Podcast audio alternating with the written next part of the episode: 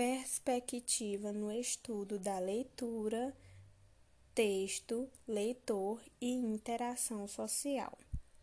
Muito do que acontece em nossa mente quando lemos está abaixo da superfície da consciência, onde as tarefas são executadas de modo extremamente rápido e automático, no que se convencionou chamar de processamento paralelo.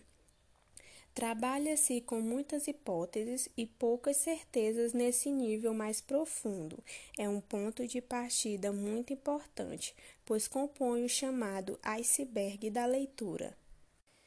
Acima do texto, portanto, está o leitor. A construção do significado não é feita a partir do texto, mas a partir do leitor, pois atribui ao texto um significado. Poderíamos dizer então que é um processo ilusoriamente consciente de compreensão do texto, definindo cautelosamente a ilusão como a discordância entre o que um leitor vê e outro não. No fim do processo, temos a presença do outro. O encontro do outro na leitura pode levar algum tempo aos que ficam presos às grades do texto ou do mundo individual que construíram e são incapazes de se libertar, e outros que partem para a busca e chegam, mais cedo ou mais tarde, ao momento da revelação. A leitura deixa de ser um encontro furtivo com um texto ou consigo mesmo para ser um encontro permanente com o outro. O leitor passa finalmente da categoria de excluído para a de participante. Portanto, o que se pretende é descrever a leitura como um processo de interação. No que diz a abordagem interativa, existem aspectos a considerar: aspectos psicológicos, pedagógicos e necessários para a teoria da leitura. Entre os aspectos psicológicos está a tradição interativa na explicação da aprendizagem e da compreensão em particular. Na pedagogia da leitura, o pressuposto interativo perpassa diferentes linhas teóricas, desde abordagens psicolinguísticas até propostas voltadas para a questão de gênero e para aspectos sociais da leitura. Ao examinar o processo da leitura de três perspectivas básicas, o texto, o leitor e a comunidade, não se parte de elementos isolados para a análise do processo, mas de perspectivas diferentes, onde, independente da focalização dada num determinado momento, mantém-se a visão dos outros aspectos, olha-se a leitura primeiramente sobre a perspectiva do texto, depois do leitor e finalmente da comunidade. A perspectiva do texto. Historicamente, pode dizer que há na teoria da leitura um momento que vai de uma ênfase inicial do texto passa depois para uma ênfase no leitor e chega-se finalmente a uma ênfase no contexto social. O estudo do texto pode ser relativamente simples, mas a ênfase no leitor já envolve uma complexidade maior considerando não apenas o que acontece durante a leitura, mas também a experiência de vida que antecede o encontro com o texto. A ênfase no contexto social procura examinar a leitura como um fenômeno social restrito a determinadas comunidades e sujeito às suas normas, regras e restrições.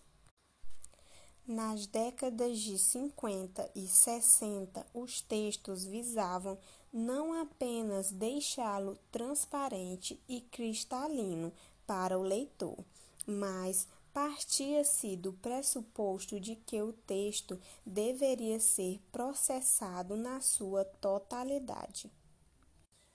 O aspecto mais importante da leitura, nesta perspectiva textual, é a obtenção do conteúdo que subjaz ao texto.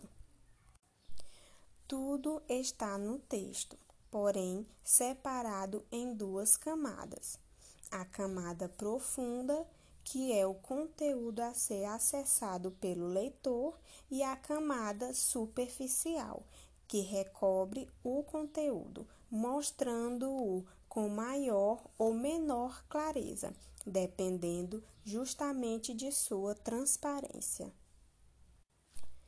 Críticas à perspectiva textual.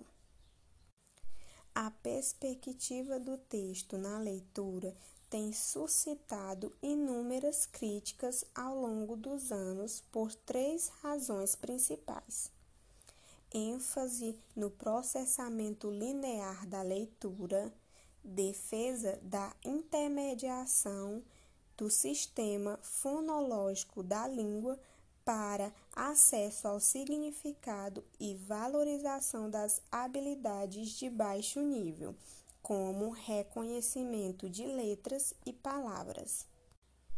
O processo linear tem sido questionado tanto na teoria como na prática da leitura, pois cada suporte textual pode implicar um processamento diferente.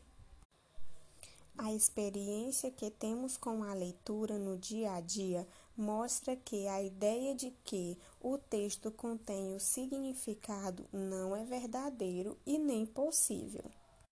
Não só leitores diferentes, mas até o mesmo leitor em leituras e releituras do mesmo texto pode acionar diferentes significados. A perspectiva do leitor. Na perspectiva do leitor, o sentido é construído de modo descendente, acionado pelos conceitos. Esses conceitos estão baseados na experiência de vida do leitor, anterior ao seu encontro com o texto, e envolvem conhecimentos linguísticos, textuais e enciclopédicos, além de fatores afetivos.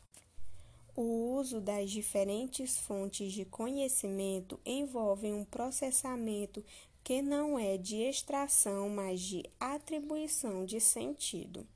A perspectiva da leitura como atribuição de sentido envolve alguns pressupostos básicos, entre os quais pode-se citar: ler é usar estratégias, a leitura depende mais de informações não visuais do que visuais.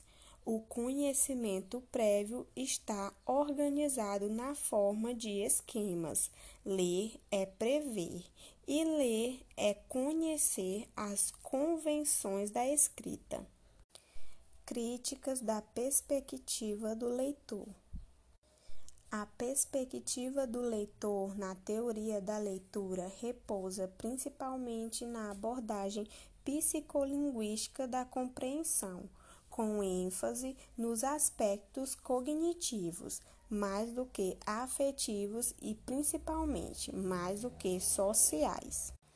A preocupação maior é descrever a leitura como processo, como algo que acontece na mente do leitor opondo-se à leitura vista como produto na abordagem do texto, onde o que importava era o resultado obtido.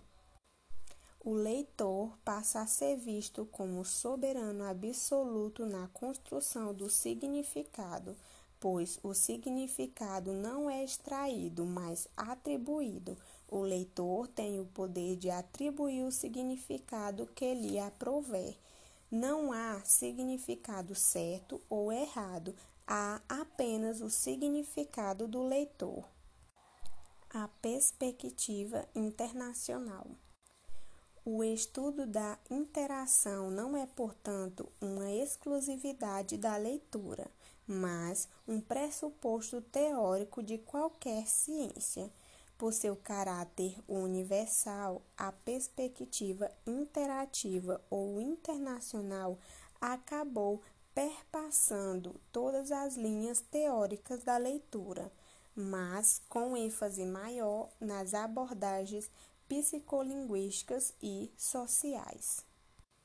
Portanto, conclui-se que a questão da qualificação e a existência de uma interpretação autorizada mostra que a leitura não é um ato solitário, mas coletivo, exercido dentro de uma comunidade que tem suas regras e convenções. Ler é um verbo de valência múltipla. Não se lê apenas adverbialmente, mas também direta e indiretamente, de modo acusativo e ablativo. Isto é, o leitor não lê apenas muito ou pouco, ele lê algo com alguém e para alguém.